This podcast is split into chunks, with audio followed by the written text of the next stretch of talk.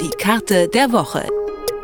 In Kooperation mit dem Katapult Magazin, dem Magazin für Sozialwissenschaft und Kartografik. Detektor FM. Sagt Ihnen der Begriff EAÜ etwas? Klingt seltsam, schreibt sich auch ein bisschen komisch. Das steht für elektronische Aufenthaltsüberwachung. Im Alltag nennt man das auch Fußfessel und meint damit ein Fußband, in das ein GPS-Sensor eingebaut ist, der dann an eine Zentrale funkt, wo sich die Person mit der Fußfessel gerade aufhält. Fußfesseln werden in Deutschland bei einigen Straftätern eingesetzt und unsere Karte der Woche zeigt, wo die sich aufhalten. Ella Daum vom Katapult Magazin hat uns die Karte mitgebracht und weiß mehr zum Einsatz von EAÜs in Deutschland. Hallo Ella. Hallo. Wenn ich mir die Karte ansehe, dann sehe ich die meisten Personen mit Fußfessel in Bayern, Hessen und Mecklenburg-Vorpommern. Wer muss denn in Deutschland so eine Fußfessel tragen? Also in Deutschland unterscheidet das Strafrecht zwischen Strafen und sogenannten Maßregeln der Besserung und Sicherung.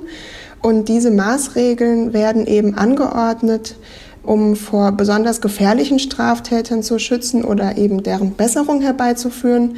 Genau, und diese Entscheidung beruht auf einer sogenannten positiven Wahrscheinlichkeitsprognose. Also wenn eben die Gefahr besteht, dass derjenige besonders gefährlich ist, kann das eben angeordnet werden. Und ähm, eine von diesen Maßregeln ist eine Führungsaufsicht. Die kann eben angeordnet werden, wenn die Gefahr besteht, dass eine Person, selbst wenn sie eine Freiheitsstrafe verbüßt hat, weitere Straftaten begeht. Und eben eine solche Führungsaufsicht ist auch die EAÜ, die elektronische Aufenthaltsüberwachung.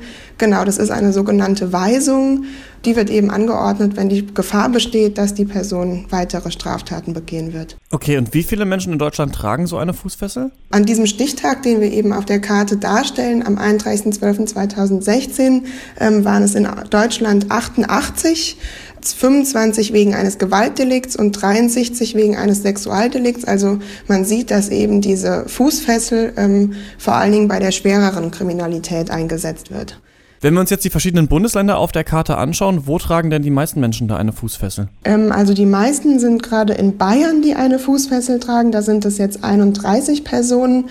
Und äh, man sieht zum Beispiel in Brandenburg, Berlin oder Schleswig-Holstein oder auch Sachsen-Anhalt findet man keinen einzigen, der eine Fußfessel trägt im Moment oder elektronische Aufenthaltsüberwachung im Fachbegriff. Und genau das kann eben daran liegen, dass erst 2011 wurden ja diese Möglichkeit der elektronischen Aufenthaltsüberwachung erst eingeführt und manche Bundesländer gehen damit vielleicht etwas zurückhaltender um als andere. 2011 wurde es eingeführt, hast du gesagt. Und jetzt gibt es aber auch den Vorschlag, das zu erweitern dass sogenannte Gefährder, also Menschen wie zum Beispiel Anis Amri, von denen man vermutet, dass sie einen Terroranschlag planen könnten, auch so eine Fußfessel tragen sollen. Wie soll das denn funktionieren? Das war ja eben die Idee, weil Anis Amri war ja eben schon bevor dem Attentat ähm, polizeibekannt als Gefährder eingestuft. Und dann kam eben die Idee, ob man dann folgende Straftaten oder eben terroristische Anschläge mit so einer Fußfessel verhindern könnte. Genau, und mittlerweile ist das ja auch ein Gesetzentwurf und da war also bei den Fußfesseln werden ja oft solche ähm, sogenannten Verbotszonen eingerichtet oder ein Tagesablauf festgelegt. Und wenn man eben sich außerhalb dieses Tagesablaufs ähm, bewegt oder wenn ähm, der Täter in eine sogenannte Verbotszone eindringt, dann sendet die Fußfessel eben ein Signal. Und so wäre eben die Idee, dass es Verbotszonen gibt. Ich weiß nicht, ähm, große Bahnhöfe oder Orte, an denen sich viele Menschen aufhalten dass man die eben als Verbotszonen festlegt und sobald er sich, also ein Gefährder sich diesem Ort nähert, dass das genau die Fußfessel dann das Signal sendet. Das Problem gerade aber jetzt bei ähm, genau terroristischen Gefährdern sind es einige.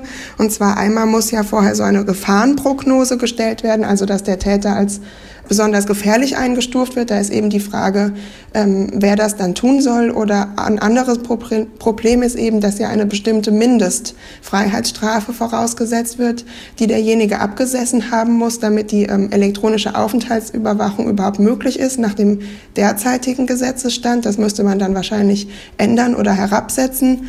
Und generell bei terroristischen Gefährdern ist wahrscheinlich bei einer solchen Idee das Problem, dass eben solche Anschläge überall und jederzeit passieren können und dass die Täter ja auch oft davon ausgehen, bei einem solchen Attentat sowieso ums Leben zu kommen und sich selbst zu gefährden und dass so eine Strafe, die eben durch ein Signal von einer Fußfessel ausgelöst wird, wahrscheinlich sowieso nicht sie besonders groß interessiert.